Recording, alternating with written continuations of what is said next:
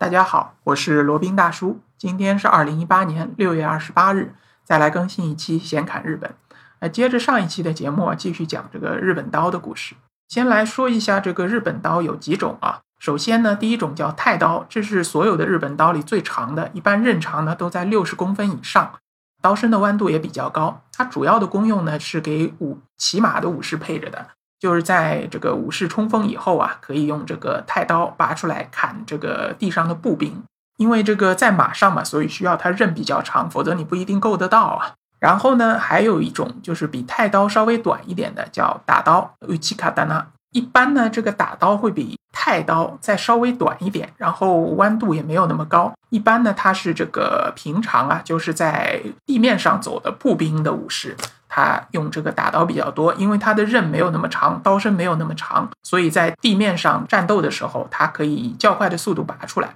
而且它弯度没有那么高，拔出来也会比较快。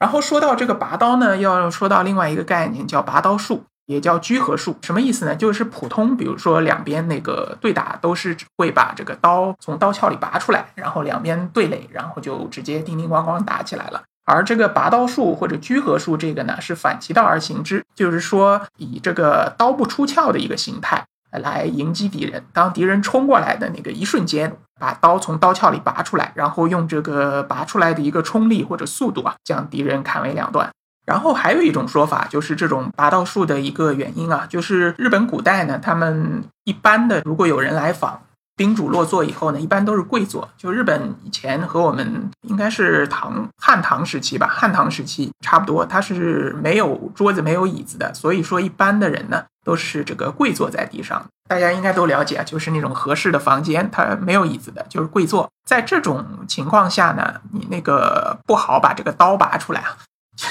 就是说，两边如果在聊天或者在这个谈判的话，你把这个刀拔出来是非常不礼貌的。那万一对方有歹念，或者万一对方是一个这个隐藏的杀手或者忍者，准备要刺杀你，那如果他掏出一把刀，忽然掏出一把刀，准备朝你扑过来，那这个时候就非常考验你这个出刀的速度了。所以说，在这种情况下，这个拔刀术或者居合术成为了一种这个非常有用的保命术啊。就是说，比如一个人拿把短刀冲过来要刺杀你，那你如果是拔刀的速度快，直接顺手在。左边的腰带上把打刀抽出来，哗一下子，他冲过来的同时，你的刀就出鞘了，然后就直接把把人家给砍死了。所以说，拔刀术或者居合术其实也是非常实用的一种刀术啊。如果看到这样的武林高手，或者说这么把一把刀放在里面，然后看样子很有点架势的，千万不要去惹。呃，确实是很有攻击力的一种武术。呃，罗宾应该也是在哪里看到过一个视频嘛？就是说，日本的这种刀术或者拔刀术，其实并不是花拳绣腿，它是有这个很强的攻击力和杀伤力的。我看过一个视频，就是也是一个年轻人嘛，年纪肯定不会太大，估计也就二十出头的样子。他然后他就是用了一把，应该不是打刀，他用的还是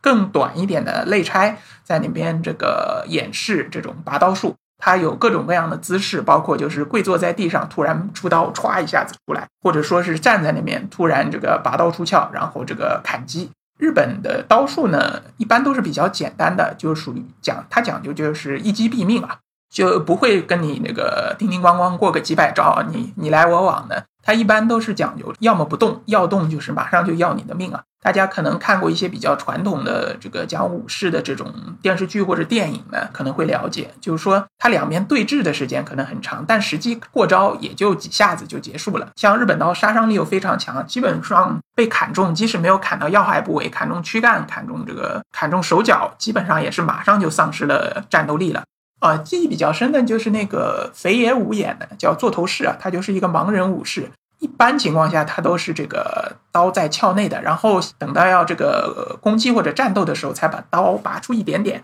然后等待敌人来攻击。敌人攻击的同时，他听到风声，然后马上就出刀，可以把敌人一下子就干倒了。反正他那个杀人的话，基本是一两招就解决了。即使碰碰到这种比较强劲的旗鼓相当的对手，也就三十三四招就把对方解决了。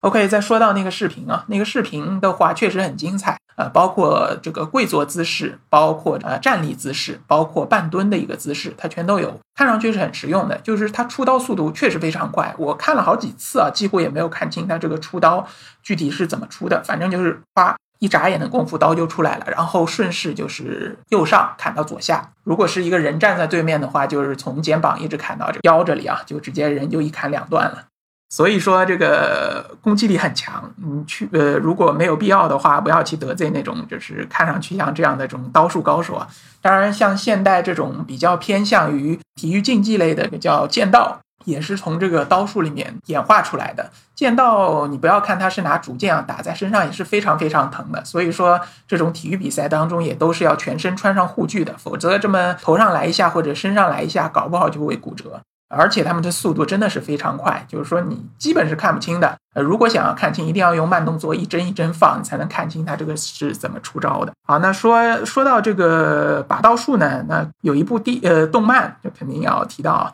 就是《浪客剑心》，可能像我这样的八零后肯定都看过。是讲一个在明治时期、明治维新时期，呃，以前这个德川幕府的一个老式的一个剑客或者老式的一个浪客，呃，在明治维新时代的时候在江湖中流浪的故事啊。他就是一个传统的武士，然后其中最强的一招，他的这个最终奥义“天降龙闪”就是拔刀术，然后以配合脚下的这个步伐，然后用超快速的拔刀术一刀解决对手。基本上碰到这个的话，你就赶紧逃吧。至于《浪客剑心》，如果没有看过的朋友，可以去这个网上看一下，补一补课。个人觉得还是非常好看的。好，那这个像前面说了这么多，是不是有点像我们这边比较传统的武术？这个高手都在深山中呢？还真不是，日本这边还是有有真材实料的那些现代武士的。就是其中最有名的就是有一位叫丁井洞的一个叫现代武士，在日本叫平成武士。平成是这个日本现在的年号，所以意思就是现代武士的意思。他最出名的就是他这个拔刀的速度极为迅速，然后极为准确，然后在日本也基本上是一个家喻户晓。他用这个手中的一把钢刀砍过这个钢管，砍过这个虾球，砍过这个水果。我看到比较惊叹的一个是他砍一根黄瓜，就把一根黄黄瓜横向的放下来，不是竖的，横向放下来，然后他一刀过去，直接这个黄瓜就直接一抛两半了。OK，然后他这个比较出名的呢，是有一次他这个应邀请拍广告，就是挑战用拔刀术砍一个自动发出来的一个棒球，他是用机器发的，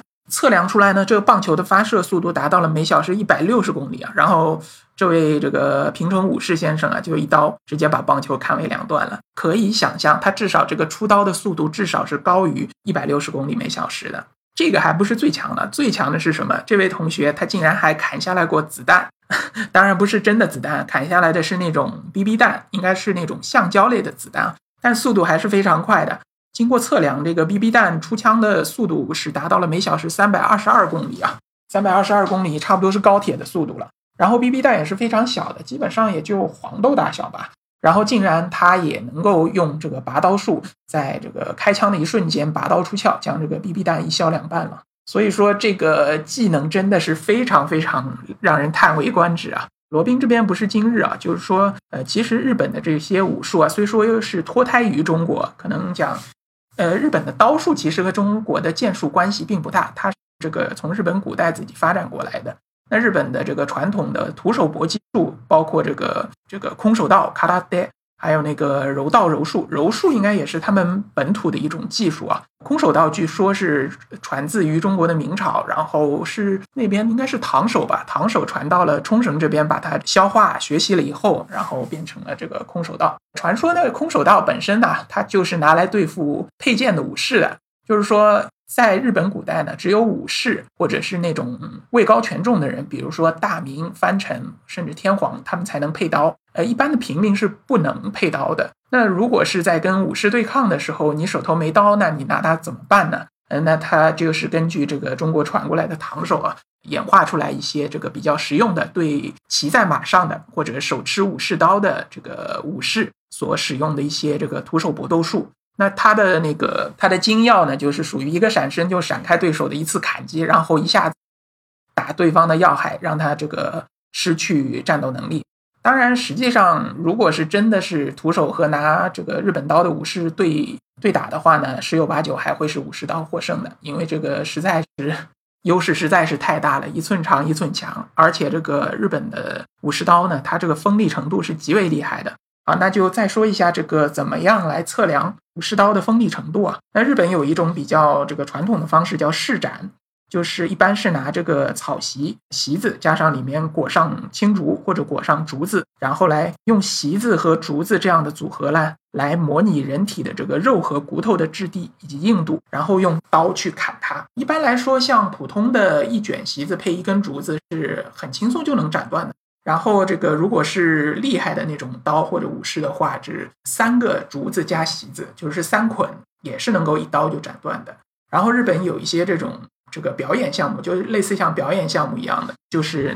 跪坐在那边，然后前面放一个竹子加席子的一个柱子，然后用武士刀一刀砍断，然后看看这个是否能干脆利落的一刀两断。如果是可以的话，那就说明这个武技足够高超啊。当然，在日本这个古代还有用这个犯罪呃罪犯身体或者罪犯的尸体来试刀的情况，那样就比较残忍了。传说中最厉害的一把刀能够一刀砍透七个囚犯的躯体。这个是属于非常难以想象的，不过也不排除有一些这个吹牛的成分在里边。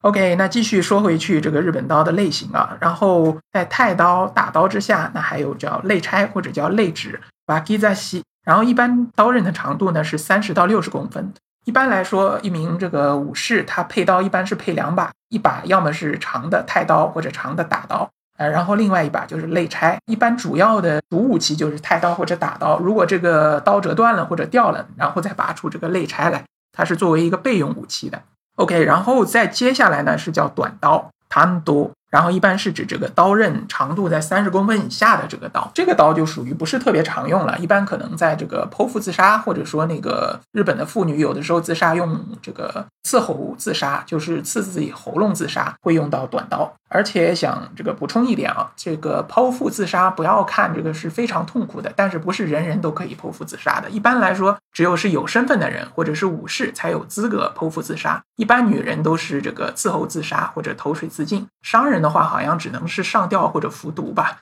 嗯，所以说都是这个长幼有序、尊卑有序的啊。然后剖腹自杀这件事情呢，它其实不是为了自杀，而是为了显示武士对于这个死这件事的蔑视，以及对于痛苦这件事情的蔑视。大家知道剖肚子不是很容易死的，你剖进去很有可能过了半个钟头还没完全死透。这个时候呢，就需要一个人在旁边帮你的忙，一般是你这个好友，或者说是你的这个朋友，或者说你的上司之类的，就站在旁边，这个叫借错人。什么意思呢？就是你一刀捅进去，然后这个把肚子划开来，但是一时还不得死。那旁边的借错人呢，就会举起另一把刀，一刀把你的脑袋给砍下来。这样呢，就完成了整个的一个剖腹的这个仪式。所以说呢，借错人其实并不是一个这个像屠夫一样的身份啊，他其实是帮这个剖腹的武士来解除痛苦这样一个这样一个好心的一个角色。那基本上，如果能把一个人把他作为一个借错人，比如说某某某，我可以让他做我的借错人，那说明对这个人是非常信任的，关系可以说是非常非常近的。好，那今天就讲了一下日本刀、武士刀的一些类型，它基本是以长度来分界的啊。另外想再补充一点，就日本刀、武士刀里面啊，它其实刀和剑是不分家的，就是说它既可以称这个是刀，也可以称它是剑。就比如说日本的里面说是剑术啊，他说 Kenju 子。它的汉语就是剑，所以说不管是弯的还是直的，它既可以叫刀，要可以叫剑，所以说千万不要搞错。日本人比如说说剑的话呢，其实还是指日本刀。好，那今天说了一下日本刀的类型以及以及相关的一些知识吧。闲侃日本呢就先到这里，我们下期再聊。接下来是罗宾大叔的广告时间。罗宾大叔可以提供如下的收费服务，包括日本自由行、深度游的定制服务。以及日本经营管理移民的咨询办理服务，包括经营管理移民 DIY、经营管理企业托管安心服务、购入旅馆经营托管安心服务，以及赴美生子、赴加生子的咨询服务、赴美生子城市签的代办服务，以及美国、加拿大十年旅游签证的代办服务。还有呢，就是希腊购房移民服务，也叫希腊黄金签证项目。二十五万欧元，希腊买房送一家三代绿卡，还有瓦努阿图绿卡捐赠项目，瓦努阿图入籍捐赠项目是全世界最经济、最快、最省心、最没有移民间的移民项目。以上所有的服务和罗宾大叔特别独家干货，都可以在罗宾大叔的个人官网三 w 点罗宾大叔的全拼点 com 上看到。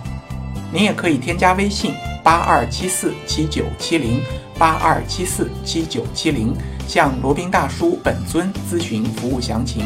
添加时请注明获知微信号的渠道和咨询的内容。谢谢大家。